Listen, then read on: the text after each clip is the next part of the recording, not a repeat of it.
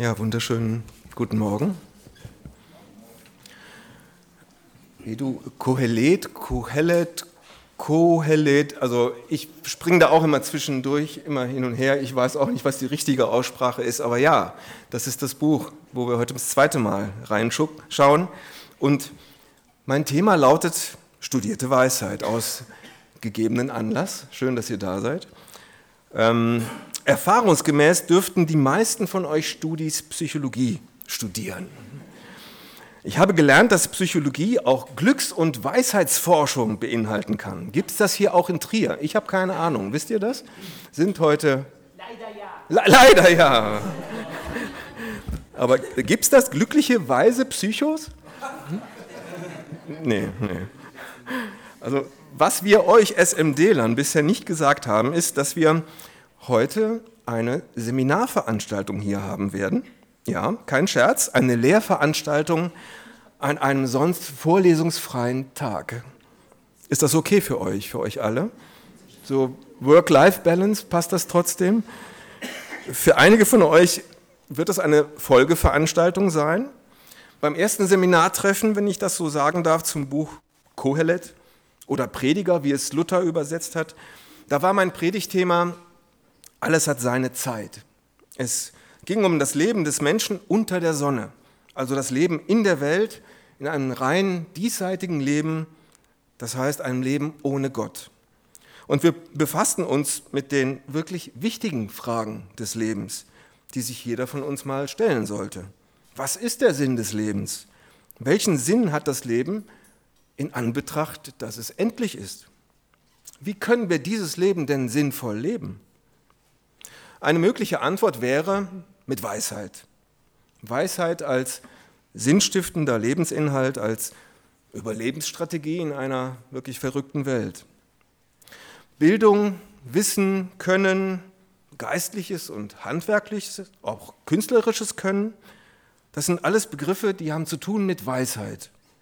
Psychologie, Philosophie, Mathematik, Jura und ja sogar BWL haben auch damit zu tun. Und egal, ob du bei DM an der Kasse sitzt oder Prof an der Uni bist, das Thema Weisheit geht dich an und das geht uns alle an. Warum? Ja, weil wir im Leben halt Weisheit brauchen, ständig. Das Leben ist komplex, es ist vielschichtig. Einerseits ist da viel Freude und andererseits viel Leid. Voller Glück und voller Traurigkeit ist das Leben. Wir haben weder absolute Sicherheit noch haben wir Kontrolle über unser Leben. Und alles hat seine Zeit. Und wir stehen ständig vor Entscheidungen und Herausforderungen. Soll ich den Master mit klinischer Ausrichtung anstreben oder eher für angewandte Psychologie? Was ist besser für mich? Soll ich besser mit dem Typen da ausgehen oder mit dem anderen? Oder mit der Dame oder lieber mit der anderen? Welche ist besser für mich? Soll ich mich auf diesen Jesus einlassen oder ist etwas anderes besser für mich? Eine einzelne Entscheidung kann Auswirkungen auf dein ganzes und für dein ganzes Leben haben. Ja, und sogar darüber hinaus. Und darum studieren wir heute hier die Weisheit. Ich möchte eingehen auf erstens die vernebelte Weisheit, zweitens die verdichtete Weisheit und drittens die Weisheit in Person. Und eine kleine Weisheit möchte ich noch vorweg schicken.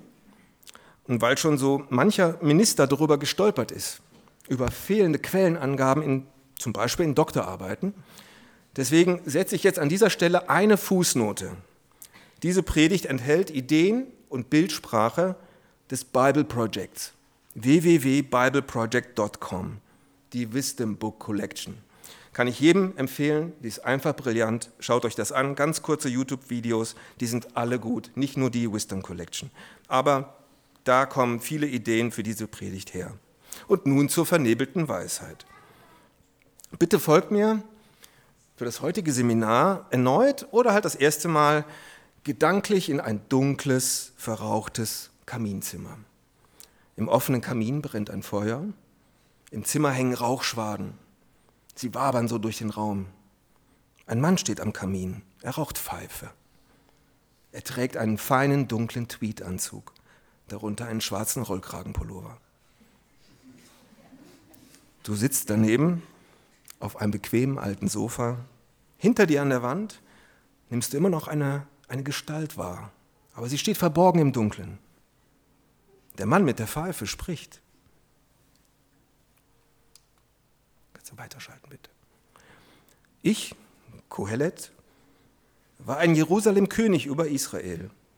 Ich hatte mir vorgenommen, das Wissen daraufhin zu untersuchen und zu erforschen, ob nicht alles, was unter dem Himmel getan wurde, ein schlechtes Geschäft war, für das die einzelnen Menschen durch Gottes Auftrag sich abgemüht haben. Ich beobachtete alle Taten, die unter der Sonne getan wurden. Das Ergebnis, das ist alles Windhauch und Luftgespinst. Kohelet zieht an seiner Pfeife und atmet den Rauch aus. Der Qualm steigt auf. Kohelet greift nach ihm. Er greift hindurch ins Leere. Der Rauch verwirbelt und löst sich schließlich auf. Das Leben des Menschen unter der Sonne ist wie dieser Rauch. Alle Geschäftigkeit, alle Mühe ist wie ein Windhauch. Flüchtig, nichtig, sinnlos. Wer ist dieser Kohelet? Kohelet ist nicht sein Name. Es ist vielmehr, eine Art Berufs- oder Standesbezeichnung. Kohelet ist ein Lehrer, ein Professor mit einem Lehrauftrag. Er spricht. Ich überlegte mir Folgendes. Ich habe mein Wissen immerzu vergrößert, sodass ich jetzt jeden, darin jeden übertreffe, der vor mir über Jerusalem geherrscht hat. Oft konnte ich Wissen und Können beobachten. So habe ich mir vorgenommen zu erkennen, was Wissen wirklich ist und zu erkennen, was Verblendung und Unwissen wirklich ist. Ich erkannte, dass auch dies ein Luftgespinst ist. Kohelet hat an der staatlich-königlichen Uni in Jerusalem studiert und geforscht, in Teilzeit, denn er war auch König, auch in Teilzeit. Praktische Philosophie, angewandte praktische Psychologie, Architektur, Biologie, Zoologie, hebräische Linguistik, er hat alles belegt und in allem war er mehr als bewandert. Er war sehr klug, sehr mächtig, unermesslich reich, begabt und er hatte noch etwas. Tausend Ehefrauen. Schwer nachvollziehbar, dass er sich dann also auf Glücksforschung begibt. Er macht Experimente und Selbstversuche. Was funktioniert als sinnstiftender Lebensinhalt? Wo findet sich Glück? Er probiert es mit Sex, Drugs und Rock'n'Roll, mit Arbeit, er geht in die Wirtschaft. Und sein Fazit? Alles ist Windhauch. Es gibt kein dauerhaftes Glück. Nichts bleibt. Und so untersucht er schließlich die Weisheit selbst. So beschloss ich herauszufinden, was die Weisheit von der Verrücktheit und der Dummheit unterscheidet. Denn was wird der Mensch tun, der nach dem König kommen wird? Natürlich das, was man schon immer gemacht hat. Ich stellte fest, dass Weisheit wertvoller ist als Dummheit genauso wie Licht besser ist als Dunkelheit. Denn der Weise hat Augen im Kopf und kann sehen. Der Dummkopf dagegen ist blind und tappt im Dunkeln umher. Gleichzeitig erkannte ich aber, dass Weise und Dummköpfe am Ende das gleiche Schicksal ereilt. Da dachte ich mir, wenn es mir genauso ergehen wird wie dem Dummkopf, was hat es dann für einen Sinn, dass ich mich so um Weisheit bemüht habe? Und ich sagte mir, das ist doch auch Windhauch. Man erinnert sich an den Weisen ebenso wenig wie an den Dummen. Später in der Zukunft wird sowieso alles vergessen sein. Der Weise muss genauso sterben wie der Dummkopf. Da wurde mir das Leben vollständig verleidet, denn es ist alles so sinnlos, als wolle man den Wind einfangen. Der Professor sagt, ebenso wie alle anderen Inhalte und Aktivitäten unter der Sonne ist auch die Weisheit an sich letztendlich Windrauch oder vernebelte Weisheit. Vernebelte Weisheit ist, sich nur eine erfolgreiche akademische Karriere als Lebensziel zu setzen, ablesbar an akademischen Graden oder Publikationen. Vernebelte Weisheit ist, Wissen nur als Wettbewerbsvorteil zu suchen, um Reichtum und Ansehen zu mehren, Vorsprung durch Weisheit. Der Professor sagt, ja, mit Weisheit trifft man bessere Entscheidungen. Mit dem Augenlicht der Weisheit sieht man besser. nicht nur im Dunkeln. Aber er sagt auch, irgendwann wird es endgültig dunkel. Und dann ist es wurscht, ob du gebildet oder ungebildet bist. Ob du einen Prof, Doktor, Doktortitel hattest oder ob die Leute dich betiteln als Vollpfosten.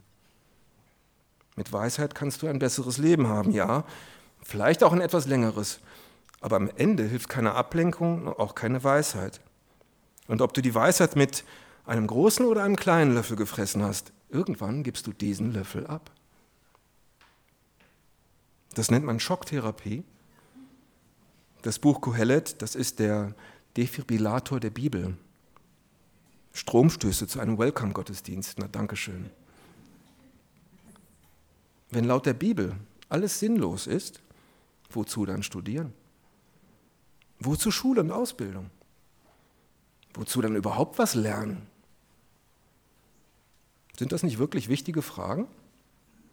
Was ist denn deine Motivation, dein Ziel? Ein besserer Job, mehr Geld verdienen, damit du einen besseren Urlaub machen kannst? Urlaub vom besseren Job wohlgemerkt? Damit du dann gut erholt wieder den besseren Job machen kannst und dann wieder Urlaub und so weiter? Ich habe es damals so gemacht. Ich habe Bankkaufmann gelernt. Mach mal was Sicheres. Geh zur Sparkasse. Ich habe dann BWL studiert. Ja, und meine Motivation war ein besserer Job, mehr Geld verdienen. Eigentlich wäre ich gerne Grafikdesigner geworden. Aber Gott hat es sehr gut mit mir gemeint. Ich bin jetzt mit der besten Frau der Welt verheiratet und die ist Grafikdesignerin. Eine Grafikdesignerin, die Jesus nachfolgt. Und für sie war mein Beruf nicht entscheidend. Im Gegenteil. Für sie war es entscheidend, dass ich glaubhaft sagen konnte, ja, Jesus ist mein Herr. Und das war ein Test damals. Sonst hätte sie sich nicht für mich entschieden.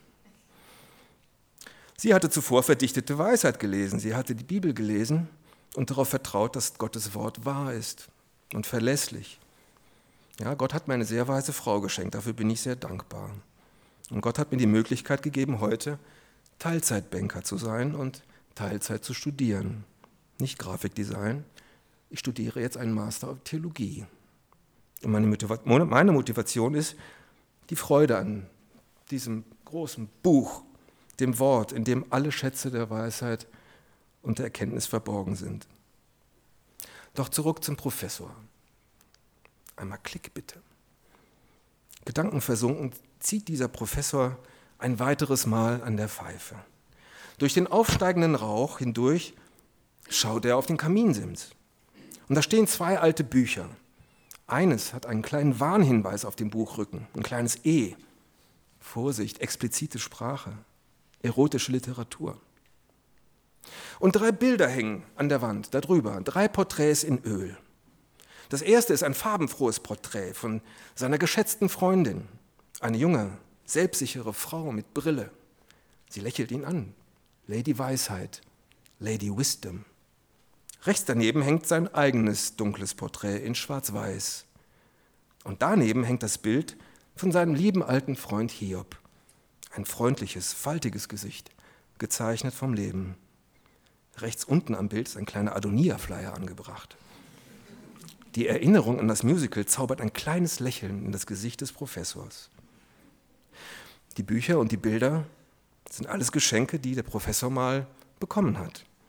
Weisheitsgeschenke. Der Professor hat die umfassende Weisheitsbibliothek des Alten Testaments vor sich, allesamt von Gott gegeben und eingegeben. Das Buch Kohelet ist nur eines der sogenannten Weisheitsbücher. Doch dazu zählen auch noch das Buch der Sprüche und das Buch Hiob, aber auch die Psalmen und das Hohelied der Liebe. Die Bücher enthalten alle Poesie und Dichtung und viel bildliche Sprache. Die alle, all diese Bücher enthalten verdichtete Weisheit. Weisheit in komprimierter und gedichteter Form. Bücher gehören, diese Bücher gehören nicht nur wegen ihrer Literaturgattung zusammen, sie gehören auch zusammen, weil sie ganz dicht miteinander verwoben sind. Sie ergänzen sich und jedes Buch steuert eine eigene Perspektive dar. Und so empfiehlt es sich nicht nur, das jeweilige Buch als Ganzes zu lesen, Noch besser ist es, auch den übergeordneten Kontext im Weisheits, äh, in, bei den Weisheitsbüchern zu betrachten und wie sie zusammenspielen. Und warum sind es jetzt drei Porträts? Weil uns drei Personen etwas zu sagen haben. Zuerst ist da Lady Wisdom im Buch der Sprüche. Im sogenannten, in den sogenannten Sprüchen wird Weisheit oft als bildhaft, als kluge Frau beschrieben. Sie nennt uns wichtige Details über die Weisheit. Die Furcht des Herrn ist Anfang der Erkenntnis. Nur Toren verachten Weisheit und Erziehung. Gottes Furcht ist also der Anfang der Weisheit. Weisheit entspringt aus Gott und sie wächst, wenn man sich in ihr übt und trainiert. Doch hören wir doch selbst von ihr, was Weisheit ist. Ich, die Weisheit, verweile bei der Klugheit. Ich entdecke umsichtige Erkenntnis. Furcht des Herrn verlangt, Böses zu hassen. Hochmut und Überheblichkeit, schlechte Taten und einen verlogenen Mund hasse ich. Bei mir ist Rat und Hilfe. Ich bin die Einsicht, bei mir ist Macht. Durch mich regieren die Könige und entscheiden die Machthaber, wie es recht ist. Durch mich versehen die Herrscher ihr Amt, die Vornehmen und alle Verwalter des Rechts. Lady Wisdom beschreibt die Weisheit mit drei Synonymen. Erstens Klugheit, zweitens Einsicht und drittens, durch mich regieren Könige und Machthaber entscheiden, was Recht ist. Der Theologe Gerhard von Rath hat auf Grundlage dieser Verse eine, wie ich finde, sehr gute Definition für Weisheit entwickelt. Und die Definition lautet, Weisheit ist Kompetenz im Hinblick auf die Realitäten des Lebens. Weisheit ist Kompetenz auf die Realitäten des Lebens. Der Theologe sagt, Weisheit bedeutet als Mensch in der Lage zu sein, erstens zu verstehen, wie Dinge sich wirklich ergeben und zustande kommen. Zweitens, zu wissen, wie, was Dinge wirklich sind. Und drittens, zu wissen, wie man damit umgeht, wie man sich richtig verhält. Weise Menschen verfügen über Klugheit, ganz selbstverständlich. Klugheit erfordert aber nicht unbedingt einen hohen IQ. Das beste Beispiel dafür ist Forrest Gump. Er sagte sehr weise, dumm ist nur, wer Dummes tut. Weiße Menschen, weise Menschen, nicht weiß, weise Menschen, oh, bitte verzeiht. Nein, weise Menschen. Weise Menschen haben Bildung und Wissen und das ist was Gutes. Sie verfügen über Erkenntnisse und Erfahrung. Sie haben gelernt und sie lernen immer noch. Und weise Personen haben einen moralischen Kompass. Sie wissen, was Recht ist. Sie haben eine Geistes- und eine Herzenshaltung, die sie das Richtige tun lässt, auch dann, wenn es keine Regeln und Vorschriften zu beachten gibt. Denn Weisheit kann auch für falsche Dinge eingesetzt werden. Diese drei Synonyme beschreiben zusammen Weisheit. Die Sprüche vermitteln eine positive Grundstimmung, sodass man sich eigentlich auch leicht, ja, so man leicht meinen könnte, wenn ich die Sprichwörter beachte, dann werde ich ein gutes Leben haben. So darf man die Sprichwörter aber nicht lesen. Sprichwörter sind keine Verheißungen. Das sind Erkenntnisse und Erkenntnisse aus Beobachtung. Lady Wisdoms Botschaft ist eine positive. Die Sprüche helfen im Alltag, weise Entscheidungen zu treffen. Mit ihnen kann dein Leben gelingen. Ja, aber jetzt kommt das Aber. Das Buch Kohelet sitzt nämlich einen ergänzenden Kontrapunkt dagegen. Im ganzen Buch untersucht der Professor die Weisheit und gängige Volksweisheiten. Und er hält sie bildlich gesprochen an so eine Prüflampe, er prüft die Weisheit wie unter Schwarzlicht, unter dem Licht des Todes. Und seine Kernbotschaft ist, weise ist, wer die Weisheit von Lady Wisdom beherzigt und den Tod in seiner Lebensführung mit berücksichtigt. Weise ist dann der, der unter der Prüflampe eine Ewigkeitsperspektive ausleuchten lässt. Kohelet weist in seinen mit Selbstversuchen nach, dass weises Verhalten nicht automatisch zu einem glücklichen Leben führt. Vollpfosten haben manchmal ein leichteres Leben als fromme Gebildete. Weises Verhalten ist auch keine Währung, mit dem man bei Gott Wohl Wohlgefallen kaufen kann. Das kann man mit Weisheit nicht. Und so komme ich jetzt zum dritten Porträt. Das Hauptaugenmerk von Buch Hiob ist unverschuldetes Leiden. Weise sind nicht seine drei ach so gebildeten Freunde, die ihm was predigen. Sie predigen ihm nämlich genau diesen Automatismus. Sie sagen, Hiob, du musst irgendwo sündig gehandelt haben und deswegen erleidest du all das Leid in deinem Leben. Und zum Finale des Buches Hiob, als Hiob endgültig mit den drei fertig ist und kurz bevor Hiob zu seiner abschließenden Anklage Gottes ausholt, ist da ein Cut, ein Einschub, ein Weisheitslied. Und er rezitiert das.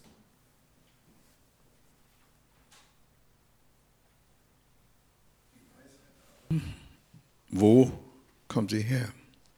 Und wo ist der Ort der Einsicht? Verhüllt ist sie vor aller lebenden Auge, verborgen vor den Vögeln des Himmels. Abgrund und Tod sagen, unser Ohr vernahm von ihr nur ein Raunen. Gott ist es, der den Weg zu ihr weiß. Er ist es, der ihren Ort kennt, denn er blickt bis hin zu den Enden der Erde.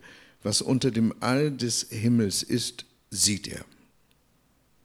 Als er dem Wind sein Gewicht schuf und die Wasser nach Maß bestimmte, als er dem Regen das Gesetz schuf und einen Weg dem Donnergewölk, damals hat er sie gesehen und gezählt, sie festgestellt und erforscht.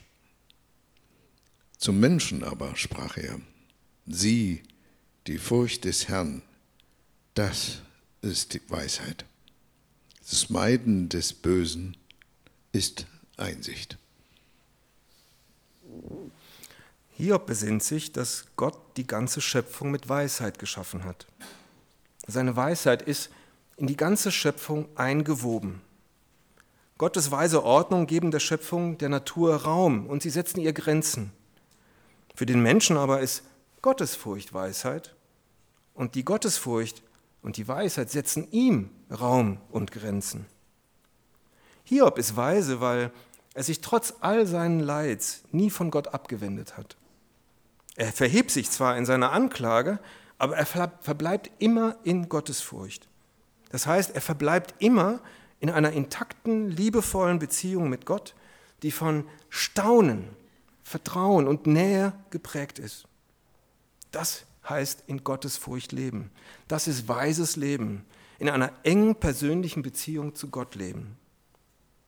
So drückt es Hiob aus, in Übereinstimmung mit Lady Wisdom und auch in Übereinstimmung mit dem Professor. Und deswegen irrt sich ein prominenter Lehrmeister, wenn er sagt, Zitat, sich fürchten ein Pfad zur dunklen Seite ist. Zitat Ende, Meister Yoda. Denn es lautet richtig, Gottesfurcht, das ist Weisheit, ein Pfad zum Licht sie ist. Gezeichnet Lady Wisdom, Kohelet und Hiob. Was lernen wir von diesen drei Porträts ganz praktisch? Erstens würde ich sagen, prüft, wer spricht. Prüft Querverweise. Glaubt nicht alles und jedem, was im Netz steht. Gerade jetzt in Zeiten der KI. Und zweitens, ja, das Wort Gottes, die Bibel, ist in mehrfacher Hinsicht persönlich. Am besten schließt man sich mit mehreren Menschen, mehreren Personen zusammen, liest die gemeinsam und tauscht sich darüber aus. In Hauskreisen der Gemeinde oder im, in Hauskreisen der SMD. Das sind die, die Zusammenkünfte, wo man wunderbar zusammen über die Bibel reden kann. Denn jede Person hat eine eigene Persönlichkeit und bringt so eine eigene Perspektive mit. So bereichert man sich gegenseitig und lernt enorm fürs Leben. Zum Beispiel hatten wir jetzt am Dienstag in unserer Männergruppe im Gegenüber einen ganz wunderbaren Austausch. Wir haben intensiv über König Salomo gesprochen und dass er mit tausend Frauen verheiratet war. War das ein super Austausch. Aber mehr verrate ich nicht. Ich komme zu drittens, die Weisheit in Person. Und ich hatte eingangs erwähnt, dass sich im Hintergrund des Kaminzimmers eine weitere Person verborgen hält der unbekannte Dritte, der tritt jetzt nach vorne ins Licht des Kaminfeuers. Er hat das letzte Wort. Und er spricht, Kohelet war ein Gelehrter. Außerdem hat er einfachen Leuten Kenntnisse beigebracht. Er hörte zu und prüfte. Er hatte viele Sprichwörter selbst in Form gebracht. Kohelet hat sich bemüht, gut formulierte Worte zu entdecken. Und hier sind diese wahren Worte sorgfältig aufgeschrieben. Das ist das Nachwort zum Buch Kohelet. Der unbekannte Dritte, das ist der Autor des ganzen Buches. Er stellt sich nicht namentlich vor. Der Autor spricht jetzt vom Professor in der dritten Person und in der Vergangenheitsform. Der Autor schließt das Seminar des Professors. Er öffnet die Fenster, Licht strahlt hinein und die Rauchschwaden, die lösen sich auf. Der Autor spricht, Worte von Gelehrten sind wie Ochsenstecken, Sprüche aus Sammlungen aber sitzen wie eingetriebene Nägel. Sie sind die Gabe eines einzigen Hirten. Die Worte, die der Professor ausgesprochen hat, kamen vom Autor. Er hat sie dem Professor in den Mund gelegt. Es sind Worte, die, ja, auch schmerzen. Worte, die wie Stockschläge wirken. Früher hatten Ochsenstecken spitze Stacheln an der Spitze. Und die Hirten haben damit die Ochsen angetrieben. Und das sind also stechende Worte. Und dann sind gesammelte Worte, Worte, die wirken wie fest eingetriebene Nägel. Hier geht es nicht um stechende Schmerzen, hier geht es ums Festigen. Was wir heute so als Nägel bezeichnen, das sind eigentlich keine Nägel, das sind Stifte. Handgeschmiedete Nägel haben eigentlich vier Kanten und eine konische Form. Ihr könnt das, kannst du nochmal weiterklicken bitte? Da könnt ihr es sehen. Haben eine konische Form, das heißt, sie werden von der Spitze zum Kopf hin immer dicker. Und durch die konische Form dringt kein Wasser in das Holz. Ein solcher Nagel dichtet viel besser ab. Und die scharfen Kanten des Nagels, die durchtrennen die Holzfasern. Und dadurch entsteht im Holz weniger Spannung. Kein eindringendes Wasser, keine Spannung. Ein richtiger Nagel macht also beständig und dauerhaft fest. Ist das richtig, Herr Förster? Wunderbar. Und Worte, die schmerzen und festigen, sind beides die Gabe eines einzigen Hirten. Können, diese Gedanken, können wir diese Gedanken als Christen aushalten? Stechende, schmerzende Bibelstellen, unbequeme Bibelstellen, eine Gabe des einen einzigen Hirten? Der Autor des Buches Kohelitz ist ein Autor des Alten Testaments. Es gab noch kein Neues Testament. Er hat wahre Worte gesammelt und wahre Worte aufgeschrieben. Doch erwähnt er hier einen einzigen Hirten im Zusammenhang mit Nägeln. Der Autor deutet jetzt schon in die Zukunft. Er deutet auf Ereignisse, die noch vernebelt in der Zukunft liegen.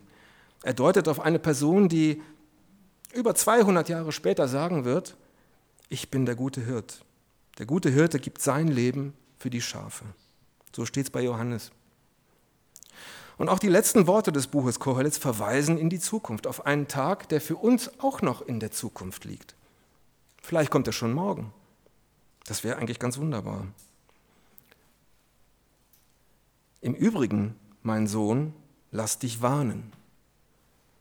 Es nimmt kein Ende mit dem, mit dem Bücherschreiben und viel Studieren ermüdet den Leib.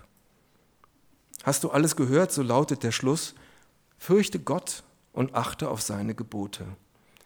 Denn das allein hat jeder Mensch nötig. Denn Gott wird jedes Tun vor dem Gericht, vors Gericht bringen, über alles Verborgene urteilt, es sei, sei es gut oder böse. So, der moderne Mensch möchte doch eigentlich vom Gericht Gottes nichts mehr hören. Mit Gericht verbindet man einen strengen, strafenden Gott. Und ein solcher Gott wird abgelehnt oder in Watte gepackt. Doch der Autor spricht hier eine klare Warnung aus, eine sehr persönliche. Mein Sohn, lass dich warnen. Diese Warnung hat ihre Gültigkeit durch das Neue Testament nicht verloren. Mit der Angst vor dem strafenden Gott beim jüngsten Gericht wird teilweise heute noch ein verkürztes und wirklich krankmachendes Evangelium gepredigt. Kehr besser um, sonst wirst du im Gericht verurteilt. Doch da fehlt eine entscheidende Hälfte im Evangelium. Bitte, ja. Paulus sagt, wir dagegen verkünden Christus als den Gekreuzigten. Für Juden ein Ärgernis, für Heiden eine Torheit. Für die Berufenen aber, Juden wie Christen, Christus Gottes Kraft und Gottes Weisheit. Paulus sagt, wir verkünden Jesus Christus, Gottes Weisheit. Jesus Christus ist die Weisheit in Person. Gottes Wesen ist drei Personen in einer. Das Wesen des dreieinigen Gottes, Vater, Sohn und Heiliger Geist, ist Weisheit, Kraft und endlose, überwältigende Liebe. Nur mit einer lebendigen Weisheit in Person kann man in eine liebevolle Beziehung stehen. Staunend, geborgen, getragen in Gottesfurcht, nicht in Angst. Die Weisheit Gottes hat sich als Person am Kreuz offenbart. Jesus Christus hat sein Leben freiwillig hingegeben, um stellvertretend für uns alle unsere Schuld zu bezahlen. Er hat unsere Strafe, unsere Nägel auf sich genommen. Er hat es gewagt, verachtet und in Schande am Kreuz zu sterben. Gewagte Liebe. Wir haben es eben gesungen. Damit alle, die an ihn glauben, vor dem Gericht gerettet werden. Das ist das Evangelium, das ganze Evangelium. Das ist verdichtete Weisheit in Jesus Christus. Und Jesus lebt. Ich weiß, mein Erlöser lebt, hat Hiob gesagt. Das sind Worte Hiobs. Mein Erlöser lebt. Auch heute können wir mit Jesus durch unser Leben gehen. Er lädt jeden dazu ein. Das Einzige, was du tun musst, ist auch etwas zu wagen. Am Kreuz wird Weisheit getestet. Am Kreuz kannst du dein Lernevolk aus dem heutigen Seminar testen. Am Kreuz zeigt sich, ob deine Weisheit vernebelt oder verdichtet in Person ist. Ist das Kreuz für dich eine Dummheit, dass Gott in Person des Sohnes sein Leben freiwillig hingibt? Für dich? Oder ist das Kreuz für dich eine Weisheit, dass Jesus den Weg der Schande und Erniedrigung wählte, statt mit glorreicher Macht zu kommen? Dass sein Ruhm aus Schande besteht und entsteht? dass wir sein Ruhm sind? Wir? Erkennst du darin Gottes Weisheit? Wir können im Austausch, gerne nach dem Gottesdienst uns darüber austauschen.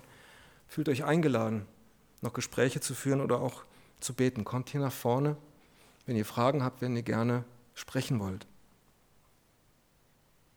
Wage es. Du kannst nur gewinnen. Denn nichts ist besser als Jesus, unser Herr. Amen.